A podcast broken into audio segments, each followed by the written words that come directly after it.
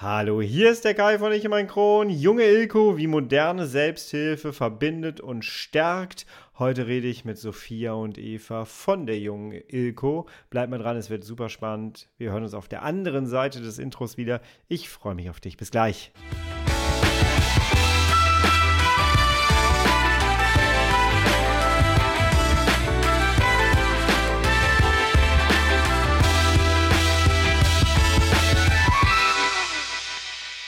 Herzlich willkommen zu einer weiteren Ausgabe von Ich und mein Kron, dein Kronpott. Hi. Tag. Ich hoffe, es geht dir gut. Ich hoffe, du bist schubfrei. Ich hoffe, du bist schmerzfrei und ich hoffe, du bist gut durch deine Wochen gekommen.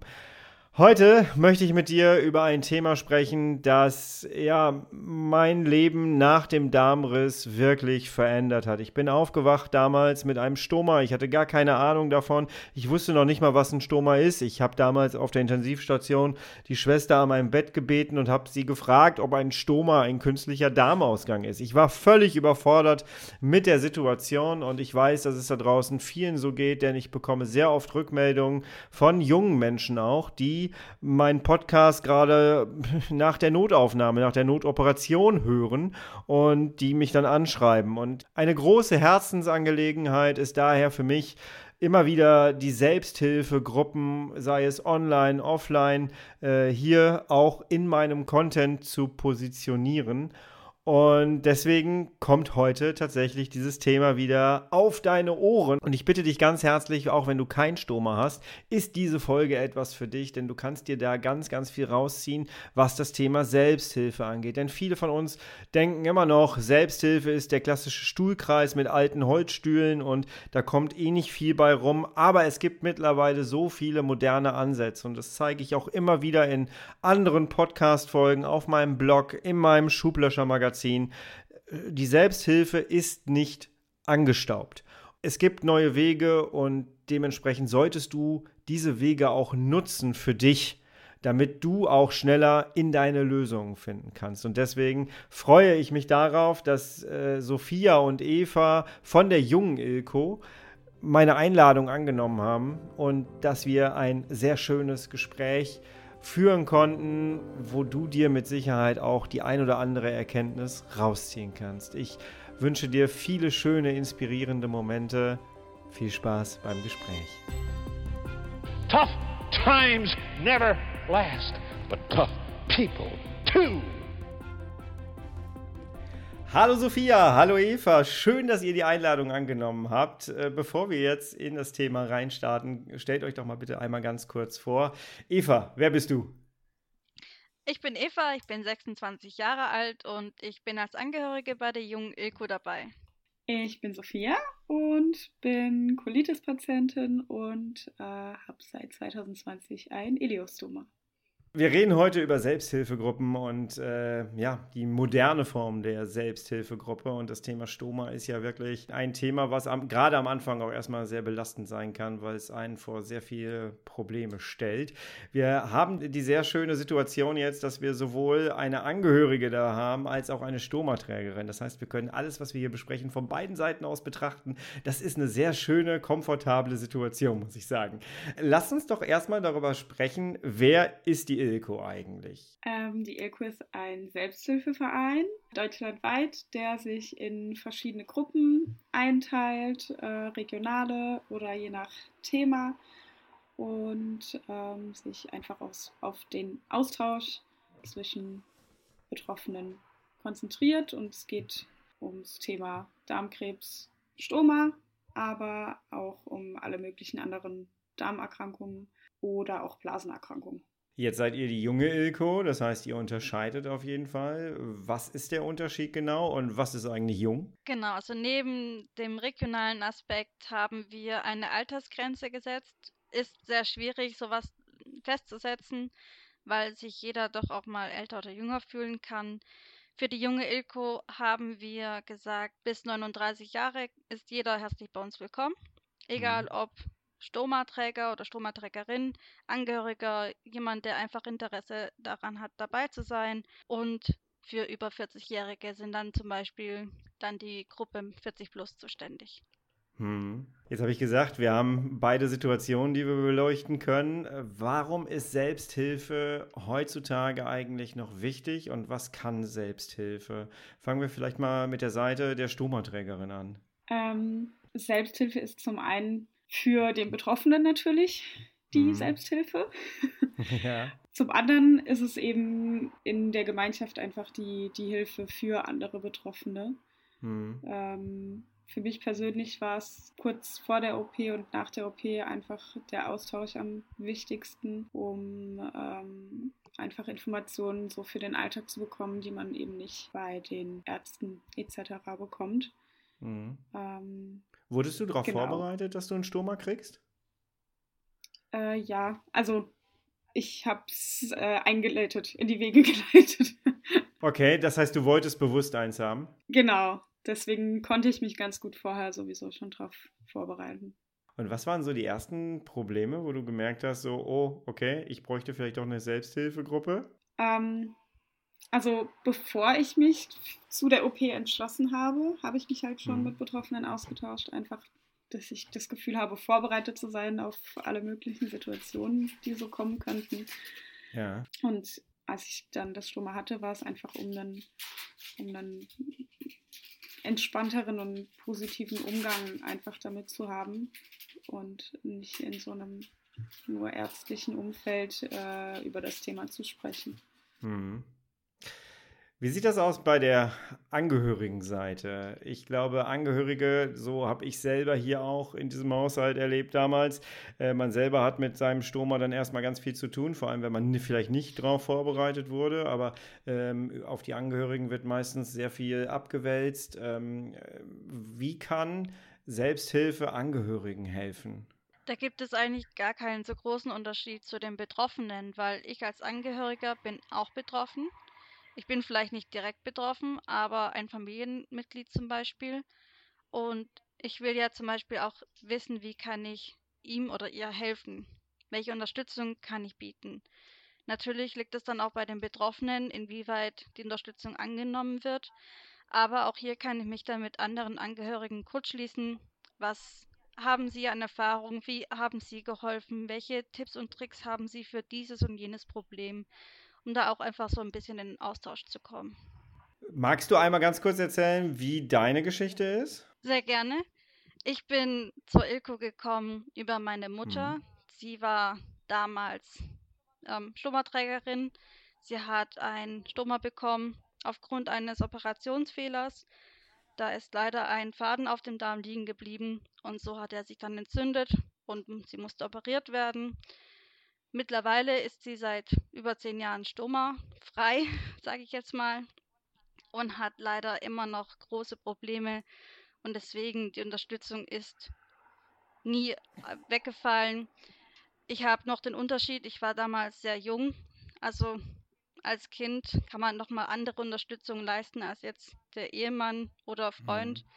Aber sie sagt heute noch, die Unterstützung von uns Kindern war ihr sehr wichtig. Ja. Ja, und wenn man dann nicht ganz alleine ist, ist das halt auch ein großer Faktor. Ne? Und wenn du dann als Angehöriger auch nicht alleine bist, dann ist das ja auch ein äh, sehr wichtiger Faktor und kann ja auch eine gute Säule dann sein, so eine Selbsthilfegruppe. Ähm, jetzt weiß ich, dass ähm, das, das kriege ich hier sehr oft zu hören von Gästen, die selber betroffen sind, Morbus Crohn haben, Colitis ulcerosa vielleicht haben, eine schlimme Geschichte hinter sich haben. Ich weiß, dass viele Leute sagen, nee, Selbsthilfegruppe nehme ich nicht in Anspruch, weil die sitzen da im Kreis, ich höre mir die ganze Zeit irgendwelche Leidensgeschichten an. Äh, ähm, und ähm, ja, dann, dann hört man sich das Ganze an und hinterher gehe ich da deprimiert daraus, hat mir mal jemand gesagt, als ich da reingegangen bin. Ähm, ich als Sozialarbeiter sehe das Ganze natürlich noch mal ein bisschen anders und weiß um die Wichtigkeit der Sache, aber können wir mal darüber reden, gibt es diesen Stuhlkreis noch? Bei euch ja anscheinend erstmal nicht, ne? Wie läuft Selbsthilfe bei euch modern ab? Also die Selbsthilfetreffen bei uns laufen online mhm. ab. Also jeder sitzt bei sich zu Hause vor dem Rechner oder Laptop, Handy und schaltet sich dann über Zoom zu. Ja. Selbsthilfe ist schon sehr angestaubt und in gewisser Weise gibt es diesen Stuhlkreis ja immer noch, mhm. weil es kommen Leute dazu, sie erzählen ihre Geschichte, sie erzählen ihre Probleme. Aber ich glaube, die meisten, wenn sie diesen Schritt gehen, die bereuen ihn nicht. Mhm. Weil sie dann doch merken, dass dieser Austausch ganz anders ist als unter Freunden oder mit Ärzten, weil man einfach mit Leuten zu tun hat, die da auch schon Erfahrung drin haben oder wirklich in der gleichen Situation sind und man einen viel besseren Austausch hat. Mhm. Habt ihr Gäste dort oder äh, wie kann ich mir das vorstellen? Ähm, ja, wir hatten jetzt zweimal jemanden zu Gast. Ja. Äh, jetzt für Oktober auch nochmal. Also theoretisch finden wir beide Programm super und ist auch wichtig. Also grundsätzlich gibt es in der ILCO immer Seminare und Ärztevorträge oder andere Vorträge. Ähm, aber wir wollten es jetzt nicht nur mit Expertenmeinung machen, sondern äh, Mhm. eben mal so, mal so, dass man einfach beides hat. Dass auch jeder Raum hat für sein Thema, ja? Genau. Genau. Kann man sich das denn so vorstellen, dass es so eine Gesprächsleitung gibt? Manchmal ja, das kommt auf das Thema drauf an. okay. Wenn jetzt jemand äh, sehr viel dazu erzählen hat, dann ähm, hat er meistens so irgendwie die Leitung. Äh, andernfalls, wenn es eher ruhiger ist, äh, sind, glaube ich, Eva und ich die, die irgendwie ein bisschen ja, Gespräch versuchen anzuregen, wenn mal ein ruhigerer Tag da ist. ähm, jetzt ist ja das äh, mit dem Online-Forum schon mal eine ganz super Geschichte. Ich habe mein eigenes Klo, ich habe meinen eigenen geschützten Rahmen. Äh, wenn, ich, wenn ich Lust habe, kann ich auch einfach das Laptop zumachen. Ist das die neue Form der Selbsthilfe und äh, wo kann sich das unterscheiden zu Facebook-Gruppen zum Beispiel? Denn auch da habe ich ja schon mitbekommen, äh, in anderen Folgen hier auf diesem Podcast, dass Leute sagen, naja, ich brauche keine Selbsthilfegruppe, ich gehe zur, äh, ich habe einfach eine Facebook-Gruppe, äh, wo ich reingehe. Wo ist da so die Unterscheidung und was kann Selbsthilfe vielleicht doch noch besser? Ähm, ich glaube, dass eigentlich keine Facebook-Gruppe der Welt äh, sozialen Kontakt ersetzen kann. ähm, es ist beides super, hat äh, beides seine Vorteile oder auch Nachteile. Aber grundsätzlich ist es super, wenn man einfach ins Gespräch kommt und nicht einfach nur einen, einen Post hat, den man kommentieren kann. Oder ja, noch besser ist es natürlich auch, wenn man sich von Gesicht zu Gesicht sehen kann. Aber gerade eben für manche Betroffene ist es eben auch der Vorteil, dass sie nicht irgendwo hinfahren oder gehen müssen und äh, je nachdem, wie es ihnen gerade geht, auch von zu Hause aus einfach dabei sein können. Ja. Ist das Ganze kostenlos? Ja. Wunderbar. Das heißt, äh, man kann sich einfach bei euch anmelden. Da kommen wir ganz zum Schluss auf jeden Fall noch zu. Ähm, aber lass uns trotzdem noch mal so, ich möchte gerne die Hürde so klein wie möglich ziehen. Ähm, deswegen lass uns da so ein bisschen ähm, Inhalt noch mit reinnehmen. Ähm, Sophia, welche Themen beschäftigen junge Menschen mit einem Stoma? Und welche Themen bringen Sie dann gerne damit ein? Und wo kann man da vielleicht auch Hilfe kriegen von erfahrenen StomaträgerInnen? Ähm, grundsätzlich, ich glaube, was am präsentesten ist, was jetzt die jüngeren Leute betrifft, ist ähm, besonders Thema Partnerschaft und Sexualität oder Berufsleben, Mhm. Schwangerschaft und Kinderwunsch. Ich glaube, dazu gibt es immer noch super wenig Expertenmeinung und da ist äh, der Austausch auch besonders wichtig. Ähm, ich weiß jetzt nicht 100 Prozent, ob das nur die jüngere Gruppe betrifft, aber ich glaube, was bei uns auch noch recht äh, oft besprochen wird, ist einfach dieses, dass der Patient selber sehr aktiv ist im gesamten Krankheitsheilungsprozess, einfach, dass man sich da bei wirklich absoluten Kleinigkeiten Tipps geben kann oder äh, Tipps geben kann in der Region, zu welchem Arzt man am besten geht oder so. Ich glaube, Ja. Ich, oder ich kann mir zumindest vorstellen, dass die jüngere Generation sich da auch nochmal auf wirklich so kleine Details, was, was äh, die Selbsthilfe betrifft, nochmal ein bisschen mehr fokussiert vielleicht. Oder ein bisschen Ja. detaillierter drüber spricht. Wie ist das mit so Themen wie äh, Studium und, äh, und Stoma?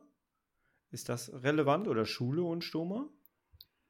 Äh, hatten wir auch schon Schule, also wir haben jetzt tatsächlich niemanden dabei, der noch zur Schule geht, wenn ich es richtig im Kopf habe. Hm. Ähm, war auch mal Thema, aber ist bis jetzt nicht so präsent gewesen. Ja. Eva, wie ist das bei Angehörigen? Was ist da so, was sind da so die Themen, die in den Vordergrund kommen und die dort besprochen werden? Ähm, gut, ich muss dazu sagen, ich bin jetzt in den Angehörigenkreisen nicht so mit dabei, eher dann bei den Betroffenen. Mhm. Aber ganz klar da auch, wie geht es weiter mit meinem Partner oder Partnerin? Kann sie wieder arbeiten? Können wir reisen? Mhm. Wie geht es weiter mit einem Kinderwunsch? Können wir Kinder bekommen? Ja. Seid ihr auch so ein bisschen so, ähm, so eine Wand, die so ein bisschen diesen, diesen Stress, der vielleicht auch aufkommen kann, gerade auch in Partnerschaft mit Angehörigen, die das da auch so ein bisschen abkriegen? Also kommen Leute zu euch, die so ihre Überforderung auch zwischendurch mal äh, freien Lauf lassen oder ist das eher weniger? Ich habe jetzt nicht so das Gefühl, dass da mal so eine Wand kommt. Mhm. Also es gibt natürlich auch immer wieder mal Leute, die sehr verzweifelt sind, die sich an uns wenden. Ja.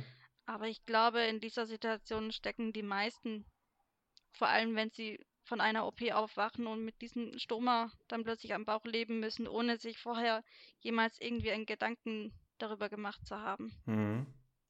Genau, das ist die richtige Situation, äh, über die ich jetzt äh, mit euch sprechen möchte und einmal durchspielen möchte, weil dieser Podcast wird sehr oft von Menschen gefunden, die in einem Krankenhaus liegen, äh, die vielleicht gerade eine Notoperation hinter sich haben, die plötzlich mit einem Stoma wieder aufwachen, weil sie, wie ich auch damals, einen Darmriss hatten. Ähm, wie läuft so etwas ab? Ein junger Mann, junge Frau kommt ins Krankenhaus, äh, wacht nach einer Notoperation wieder auf, hat plötzlich einen Beutel am Bauch geklebt. Ab wann kommt ihr ins Spiel und wie läuft das dann eigentlich ab? Ein anderer großer Zweig der Ilko, den wir noch nicht erwähnt haben, ist, dass sie auch ja. Besucherdienst machen. ähm, das ist jetzt, hat jetzt nichts äh, direkt mit der jungen Ilko zu tun, sondern mit dem Ganzen an sich. Also die Ilko versucht immer in allen Krankenhäusern aktiv zu sein, ist natürlich nicht unbedingt möglich, weil eben auch jemand da sein muss, der äh, den Besucherdienst äh, ehrenamtlich macht. Aber ja. Mhm. im besten Falle läuft es so, dass jemand da ist, der nach der OP einen besuchen kann und einem direkt mal so die erste Angst nehmen kann. Weil man hat diese Hürde dann nicht mehr, man spricht mit, ähm, mit dem Fachpersonal darüber, sondern spricht mit jemandem darüber, der dasselbe mitgemacht hat. Ich glaube, dass man gerade den Personen, die halt unerwartet jetzt mit einem Stoma aufwachen, damit wirklich am meisten Angst nehmen kann. Also ich war jetzt selber nicht in der Situation, aber das ist ja eine Riesenflut an neuen Infos und äh, Ängsten, die da auf einmal auf einem sind. Man ist noch überhaupt nicht fit, äh, nach einer OP im Krankenhaus und soll dann sich irgendwie mit so einer Situation noch auseinandersetzen. Also ja. man kann, glaube ich, sowieso die Infos direkt am Anfang gar nicht alle aufnehmen und hat dann dafür mhm. äh, die verschiedenen Flyer und Anlaufstellen etc. Aber gerade so diese erste Angst, ähm, wie, wie sieht das aus in der Praxis, wie kann ich damit meinen Alltag bewältigen, dann ist halt direkt das Beispiel dafür da. Ähm, dass es eben gut funktioniert. Kriege ich als junger Mensch äh, dann direkt den Verweis, ähm, dass es euch als junge Ilko gibt? Weil ich spiele das gerade durch so. Ich könnte ja. ja theoretisch vom Krankenzimmer aus direkt teilnehmen an der Selbsthilfegruppe. Ja, also hoffentlich weist der Besucherdienst darauf hin, gerade wenn es eine jüngere Person ist. Ansonsten, ja. äh, ich weiß ja nicht, man findet uns ähm, ja auch, wenn man, wenn man auf die Ilko stößt, findet man uns. Oder wenn die Stomatherapeuten vor Ort gut informiert sind, dann wissen die natürlich auch über die Selbsthilfegruppen Bescheid und können da direkt einen hinführen. Aber ist es noch so, dass ähm, ich hatte äh, jemand von der Ilko hier zu Gast, äh, als die Corona-Pandemie ganz krass war. Und da ist dieser Besuchsdienst ähm, ja sehr eingeschränkt oder ausgefallen und ausgesetzt worden. Ähm, das Ganze gibt es aber heute noch, ja? Also es ist so, dass wenn jemand, äh, wenn ein OP in irgendeinem Krankenhaus eine Stoma-Anlage legt, dann äh, geht auch immer noch ein, eine Nachricht an die Ilko raus, ja? Es sollte so sein. Also es läuft in Und manchen. kommt auch jemand. In manchen Krankenhäusern besser als in anderen. Also es ist, äh, es hängt mhm. natürlich sehr davon ab, äh, wie da die Ilko eben mit den äh, Stationen in Kontakt steht. Aber grundsätzlich sollte es so sein. Im besten okay. Falle eigentlich sollte der Chirurg, gerade wenn es Patienten sind, die jetzt davor schon Bescheid wissen oder dem man es vielleicht sagt, dass sie einen Stoma bekommen könnten, dass sie vorher schon Kontakt mit der Ilko haben oder zumindest einen Flyer in die Hand bekommen. Ja. Also während Corona war es so, dass dann Telefonate auch teilweise einfach geführt wurden. Okay. Aber das ist ja auch, äh, auch nicht schlecht im Grunde genommen. Hauptsache, es findet dann irgendwie statt. Und ähm, ich weiß selber noch, wie die Situation damals war. Ich war komplett überfordert und plötzlich ging die Tür auf und jemand von der Ilko stand vor meinem Bett. Ähm, ein älterer Herr mit äh, selber, ein, nee, der hatte eine Rückverlegung. Der hatte eine Rückverlegung hinter sich. Genau, der hatte eine Rückverlegung hinter sich und das war für mich total wichtig, weil ich festgestellt habe, das ist für mich gerade nicht auf Dauer. Ich war komplett überfordert. Wir hatten ja gar keine Gespräche und äh, im Vorfeld. Und der hat sich dann erstmal meine Überforderung tatsächlich angehört, hat ewig lange bei mir gesessen und konnte sehr, sehr gut davon äh, das, das Ganze auch ein bisschen runterfahren und äh, mich auch ein bisschen beruhigen und hat mir eigentlich auch sehr das Gefühl gegeben, hey, man kann damit auch weiterleben und hey, ich habe überlebt und so. Deswegen dieser Dienst, der ist schon wahnsinnig wichtig. Und wenn das dann weitergehen könnte in eure Selbsthilfegruppe, die online stattfindet, ähm, das wäre ja ein Traum, wenn man dann quasi vom Laptop im Krankenbett, im Krankenhaus direkt zu euch kommt. Das wäre möglich, ne? Ja. Ist möglich, ja. Sehr wichtig, sehr wichtig. Und dann auch halt die Angehörigen. Ich höre aber so ein bisschen daraus, ihr habt mehr Selbstbetroffene als Angehörige, ne? Bei uns in der jungen Ilko ja, auf jeden Fall. Und in der gesamten Ilko ist der Anteil jetzt auch nicht so riesengroß, aber es gibt so einen kleiner Teil Angehöriger, der sich trifft. Hm. Gibt es große Herausforderungen, die ihr so habt mit eurer Arbeit? Ja. also direkt auf die junge Ilko bezogen, es ist schwierig, Mitglieder zu finden, die auch aktiv sein möchten. Ja. Es ist zwar ehrenamtlich, aber man muss dann doch auch ein bisschen Aufwand investieren und manchen schreckt das vielleicht dann ab. Okay. Was wäre das für ein Aufwand, der da auf einen zukommt? Es ist unterschiedlich, aber jetzt zum Beispiel bei uns, da reden wir davon, dass wir die E-Mails im Blick haben und dann auch am besten zeitnah antworten, hm. falls eine frische Anfrage reinkommt, die Meetings planen, irgendwelche Vorträge, Ärzte anfragen, ob die bei uns mal vorbeischauen können. Jetzt aktuell zum Beispiel planen wir auch für nächstes Jahr ein Präsenztreffen, weil ist ja schön und gut, wenn wir uns jeden Monat online sehen können, aber so ein Präsenztreffen macht dann doch nochmal einen großen Unterschied aus. Ja, ja, auf jeden Fall. Die Sache ist halt, wenn Betroffene äh, ehrenamtlich arbeiten, ist es halt gerade dann die jungen sind entweder ja, im Studium berufstätig, haben vielleicht Kinder, ähm, sind krank. Mhm. also es ist äh, mhm. eigentlich bei den meisten schon ein ziemlich voller Zeitplan ähm, und ein bisschen schwer, da noch was anderes äh, unterzukriegen. Aber mhm. wir versuchen immer auch bei so kleinen Schritten, die, die irgendwie mhm. einzubringen oder ja, bisschen zu aktivieren. Aber ich, ich kann es auch nachvollziehen, dass es ähm, Personen gibt, die sowieso lieber zuhören möchten. Das ist ja auch alles gar kein Problem. Aber dennoch hat die äh, Selbsthilfe grundsätzlich, glaube ich, einfach das Problem, dass man nicht äh, genügend aktive Mitglieder einfach hat. Das heißt, man könnte einen kleinen Aufruf hier dann mit verbinden, indem man dann sagt, hey, wenn es dir gerade gut geht und wenn du selber schon ganz viel Hilfe und Erfahrung damit hattest, dann äh, bring dich da doch noch mit ein und äh, lass andere teilhaben von deinen Erfahrungen. Ich glaube, es gibt auch nichts Besseres als von erfahrenen äh, ähm, ja, die Lösung zu bekommen. Ich weiß noch, wie das damals war, als ich dann so einen Prolaps plötzlich hatte.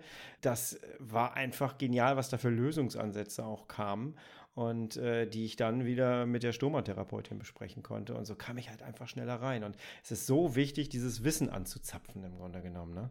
Was man bei euch ja auch wirklich kriegt von Angehörigen und selbst Betroffener, ne? Richtig, letztendlich hat man hier mit Experten zu tun. Ja, Alltagsexperten vor allem, die da äh, genau. mit jedem kleinsten Problem dann noch umgehen. Und es können immer wieder kleine Probleme auftauchen, über die man sich gar keinen Kopf macht. Ich hatte vorher mal kurz gesprochen äh, hier mit, äh, plötzlich sitzt man im Auto. Bei mir war die Stromanlage ein bisschen höher und ich kriegte den Gurt nicht mehr da dran. das sind so Sachen, wo man sich vorher gar keinen Kopf drüber macht. Äh, aber die Probleme kommen dann halt im Alltag auf. Ne? Mhm. Genau. ähm, wie ist das aus eurer Sicht? Ihr kennt jetzt ganz viele Inhalte, ihr kennt die Probleme, die dort besprochen werden. Ähm, mein Leitbild ist ja hier immer, werde ein informierter Patient. Wie wichtig ist es aus eurer Sicht, ein äh, informierter Patient zu sein, mit viel Eigenverantwortung durch dieses System zu gehen, sich Wissen selber draufzupacken und nicht nur den Ärzten zu vertrauen, sondern auf Augenhöhe äh, mit dem Arzt in Verbindung zu treten und seine medizinische Versorgung dann zu bekommen. Wie wichtig ist das aus eurer Sicht? Ähm, ich würde sagen, es ist eigentlich ähm, wirklich das Wichtigste, was man für hm. seine eigene Gesundheit machen kann. Also ich kann ja auch nur von meiner Erfahrung gerade sprechen, dass äh, viele Fachärzte dennoch nicht die Realität von einer Krankheit äh, im Alltag einfach ähm, kennen oder nachvollziehen können oder Verständnis für dann alles haben. Und nicht jeder Arzt kennt alle Therapien, alle Möglichkeiten unbedingt. Es kommt natürlich auch darauf an, ob man jetzt in einer speziellen Klinik ist, etc. Aber mhm. es ist super wichtig, bei so einem komplexen Thema sich in alle Bereiche so ein bisschen reinzupicken, sei es äh, Ernährung, ja, Medikamente, alles drumherum, weil gerade wenn man zum Beispiel im Krankenhaus ist, dann kommuniziert da nicht jeder mit jedem. Man liegt auf Station und man bekommt eben seine Behandlung und trotzdem muss man selber aufpassen, wenn man jetzt das Mittagessen vorgesetzt bekommt. Sollte ich jetzt nach einer Stoma-OP ähm, Sauerkraut essen? Nein, vermutlich nicht. Und das äh, sollte man dann als informierter Patient einfach wissen. also es sind, glaube ich, echt super viele Kleinigkeiten, die man ähm, mal hier und da aufschnappen kann durch Hören, Lesen, alles, die super wichtig sind und echt viel ausmachen können. Ich hatte als, äh, als, als Patient ähm, dann nach dieser Stoma-OP, ich hatte auch einen Iliostoma und mhm. äh, bei dem Essen lag dann ähm, Rotkohl dabei. Ja, und, genau äh, das hatte ich auch. Ich weiß nicht warum. Sie haben ihn nicht aussortiert an dem Abend. Äh, nee, an dem Mittag war es, an dem Mittag. Äh, ich habe es gegessen und hatte danach mächtig Spaß. Äh, aber es ist halt wahnsinnig wichtig zu verstehen, was in einem, in seinem eigenen Körper vor sich geht, ne? Und was ja. einem gut tut ja. und was einem nicht gut tut. Gerade bei Iliostoma ist es ja so, das ist ja der Dünndarmstoma und da geht es ja auch dann Richtung Elektrolytenhaushalt und so, dass du da auch gut energievoll bist auf jeden Fall. Wie ist das als Angehörige? Ich meine, Eva, du kennst dich wahrscheinlich mittlerweile genauso gut in dem Krankenbild deiner Mutter aus wie deine Mutter, oder?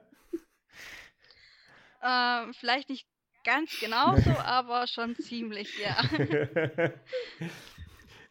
aber gerade auch zu dem Thema informierter Patient zu sein, da muss man dann auch hin und wieder aufpassen, weil jeder Mensch ist dann doch auch anders. Was ja. der eine essen kann, verträgt der andere vielleicht nicht. Also ich kenne das vor allem von meiner Mutter.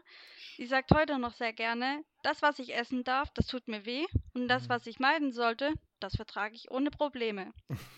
Also man muss sich da wirklich rantasten, einfach mal auch ausprobieren, wie weit kann man gehen und dann auch auf seinen Körper hören. Mhm. Meinst du, es ist auch sinnvoll, als Angehörige gut informiert zu sein und zu nachzuvollziehen, was geht gerade in dem Körper desjenigen vor, weil ich weiß nicht, wie es bei euch ist. Bei uns war es dann irgendwann so, dass ich, ähm, als ich nicht so fit war, die ganze Kommunikation hat meine Frau übernommen, dann auch im Krankenhaus, weil ich es einfach nicht mehr, ich hatte gar keine Kraft mehr dafür, großartig. Da war es für mich wichtig, dass sie wenigstens versteht, was in meinem Körper gerade vor sich geht und was so meine Bedürfnisse gerade sind. Ist dir das bekannt, Eva? Ja, also hier sind auch wirklich die Angehörigen sehr stark gefragt, weil man kennt es vielleicht selber, wenn man mit einem grippalen Infekt zu Hause liegt, man ist nicht sehr aufnahmefähig und so geht es den Patienten in dieser Situation genauso. Und dann muss der Angehörige eben da sein, verstehen, was muss man beachten, was kann man tun, wie geht das weiter, um dann später auch für den Betroffenen da zu sein. Mhm. Oder dann auch im Alltag zu schauen, wie kann ich unterstützen? Okay, jetzt darf der Partner nicht mehr schwer tragen. Jetzt muss ich das übernehmen oder irgendwie eine andere Lösung schaffen. Mhm. Hier muss man aber auch wiederum aufpassen, dass man selbst als Angehöriger nicht selbst überlastet wird. Ja. Also man muss da auch selbst auf sich aufpassen, damit man da auch nicht in die Überforderung kommt. Da ist dann auch das Stichwort Resilienz, Mhm. weil wenn ich nicht gesund bleibe, kann ich meinen Partner auch nicht unterstützen. Äh, Resilienz und auch, glaube ich, Reflexion ist da ganz, ganz wichtig, ne? Genau. Kann das bei euch auch, diese Runden, die da stattfinden, auch eine, eine Reflexionsmöglichkeit für Angehörige sein, auch wenn das nicht in, im Vordergrund bei euch steht?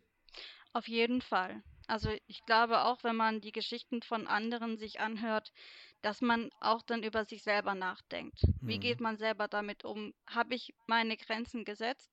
Weiß ich, wo die sind? Oder gehe ich einfach blind drauf los? Habt ihr die Möglichkeit, ähm, Betroffenen oder Angehörigen ähm, noch weitere Stellen mit an die Hand zu geben, wo sie sich dran wenden können? Wir versuchen zumindest immer die Stellen zu finden, falls irgendwo was gefordert wird. Mhm. Okay. okay. Also auch hier greifen wir dann auf das Wissen von anderen ILCO-Mitgliedern zurück und fragen dort danach, ob sie irgendwelche Ideen haben. ja. Also es gibt ja auch Arbeitet in der ihr zusammen mit dem DCD? Sorry. Ja, nee. Es gibt ja auch in der. ILCO Entschuldigung. eine äh, Gruppe für Angehörige oder zumindest gibt es äh, öfter bei verschiedenen Seminaren oder so eine, so eine kleine Projektgruppe. Also es gibt, ich glaube, zwei, drei Personen, die sich äh, so wie Eva als Angehörige halt engagieren und äh, in dem Rahmen einfach so eine kleine Gruppe haben, die sich je nach Ja. Bedarf, glaube ich, irgendwie zusammenfindet. Es ist wahnsinnig spannend und ich glaube, viele von euch, äh, viele von den Betroffenen kennen euch dann wirklich noch gar nicht und ich hoffe, dass äh, diese Folge dann irgendwo angezeigt wird, wo sie dann wieder genau in der richtigen Situation angehört wird.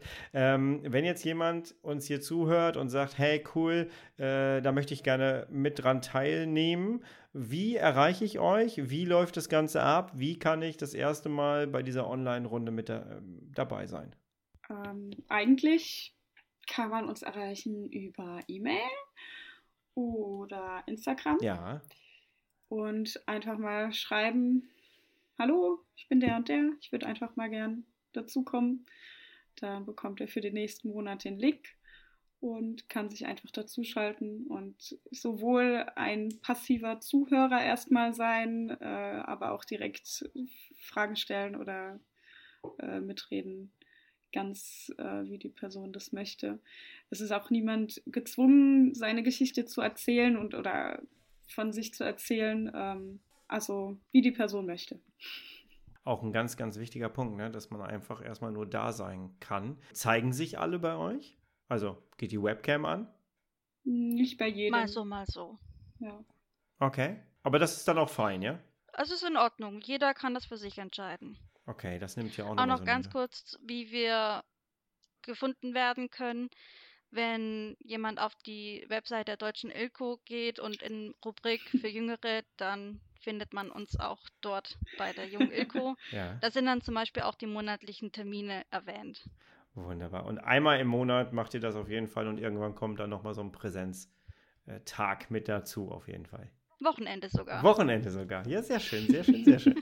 äh, lass uns mal so ein bisschen nach vorne gucken. Wir haben gesagt, so die Selbsthilfe ist manchmal ein bisschen schwierig, äh, ein bisschen angestaubt. Wenn wir so in die Glaskugel gucken, das ist schwierig, ich weiß, aber wenn wir so sagen 2030, was wären eure Wünsche, die 2030 komplett in Erfüllung gegangen sind im Bereich Selbsthilfe? Sophia. Ähm, grundsätzlich natürlich, ich habe jetzt noch keine Lösung oder keine Antwort darauf, aber dass man, dass wir Mitglieder haben, mehr Mitglieder, die einspringen können, gerade wenn Krankheitsfälle sind, etc. Das ist ein Wunsch, die, glaube ich, jede Selbsthilfegruppe hat. Okay. Ja, ansonsten glaube ich, ist es immer wichtiger, dass, wo die Selbsthilfe anfängt, nämlich bei den Patienten, dass die frühestmöglich einfach informiert werden, dass da nicht dieses riesen, diese Riesenhürde aufgebaut, aufgebaut wird, dass man sich im Falle an eine Selbsthilfegruppe wenden kann, sondern dass von Anfang an im Krankheitsverlauf einfach schon sowas vom Fachpersonal erwähnt werden kann. Ähm, Ja. das, das muss gar nicht sein, dass man sich da Hilfe holt, sondern man kann das ja auch einfach äußern als ähm, Informationsaustausch von Gleichgesinnten. Es, es, es muss nicht immer ein Problem vorliegen, dass man sich an eine Selbsthilfegruppe wendet. Und dass der Patient äh, Hand in Hand quasi zu euch gelangt, ja? Genau. Eva. Also ich wünsche mir, dass die Informationseinholung sehr viel einfacher sich gestaltet. Also heißt, dass jeder, der die Information, egal in welcher Form auch immer, braucht, dass man sie auch einfach bekommt. Mhm. Und vor allem dann auch individuell auf einen angepasst, weil auch hier mit Barrierefreiheit gibt es ja auch Unterschiede, worauf man achten muss. Und gerade in Bezug auch auf Stomaträger, dass die Hilfsmittel vielleicht dann auch nochmal besser individuell auf einen angepasst werden können.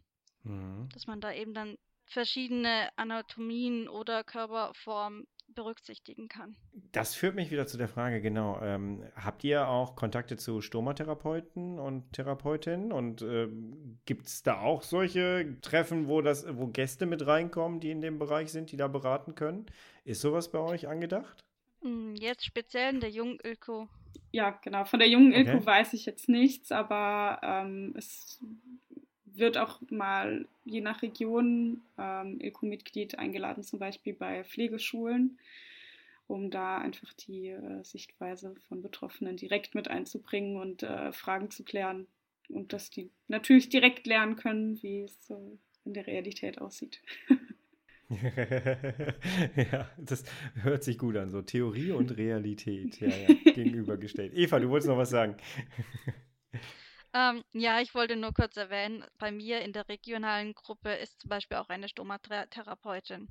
Die ist Ah. dann auch bei den regelmäßigen Treffen dabei, ist auch selbst aktiv gut mit dabei und nimmt dann natürlich auch eigene Erfahrungen mit dazu und auch wiederum mit zur Arbeit. Ja, ich habe tatsächlich äh, mal hier auch im Podcast erfahren, dass die sehr gerne auch in diesen ganzen Gruppen mit dabei sind und gerne ihr Wissen so mit, mitteilen, äh, einfach damit, äh, ja, weil sie da Spaß dran haben auch teilweise und weil sie einfach ihr Wissen losgeben wollen und äh, weil sie einfach unfassbar viel Erfahrung auch haben. Ne? Das ist halt einfach auch Genau. mit dazu. Sophia, Eva, herzlichen Dank an dieser Stelle hier. Ähm, ich hoffe, wir konnten ein bisschen damit äh, dazu beitragen, dass Menschen sagen, hey, ich äh, höre mir mal an, wie es anderen Leuten damit geht, ob die ähnliche Probleme haben oder nicht. Meldet euch bei den beiden und äh, es gibt eigentlich keine Ausrede, es nicht zu machen, weil von, bequem von zu Hause aus äh, ist doch wunderbar. Was will man denn mehr? Wir haben sogar eine WhatsApp-Gruppe, da das ist noch kleiner die Hürde. Ihr habt eine WhatsApp-Gruppe. Kann man dann auch einfach reinschreiben, wenn mal ein Genau. kleines Problemchen da ist, was direkt geklärt werden kann. Ist ein sehr, sehr guter Hinweis. Also noch ein Grund mehr. Geht da rein und äh, wenn ihr hinterher ähm, erfahren seid, dann engagiert euch da bitte noch weiterhin, weil es gibt immer Leute, die dann plötzlich in irgendeiner Notaufnahme liegen und die euch dann brauchen auf jeden Fall. Ja, herzlichen Dank für eure Arbeit, ihr beiden. Herzlichen Dank für dieses Gespräch. Ja, ich hoffe, wir erreichen damit einige. Danke. Vielen Dank, Vielen Kai. Dank. Ja, Dankeschön. Tschüss. Ciao. Tschüss. Liebe Sophia, liebe Eva, herzlichen, herzlichen Dank erstmal für dieses Gespräch, aber vor allem auch für eure Arbeit, für euer Engagement. Und ich weiß, dass da ganz, ganz viel Zeit von euch drin steckt und viel Leidenschaft. Und das ist immer sehr, sehr schön. Am Ende ist es tatsächlich so, dass die Botschaft immer die ist, du bist nicht allein und wir können dir helfen. Und wir ist dann die Gemeinschaft und ich weiß selber, wie es war von Menschen, die schon Ewigkeiten einen Stoma haben, in meinem Alltag die Hilfe zu bekommen und sie dann anzunehmen und äh, das Ganze umzusetzen. Man kommt einfach so viel schneller in seine Lösung. Und deswegen hier auch nochmal der Aufruf am Ende.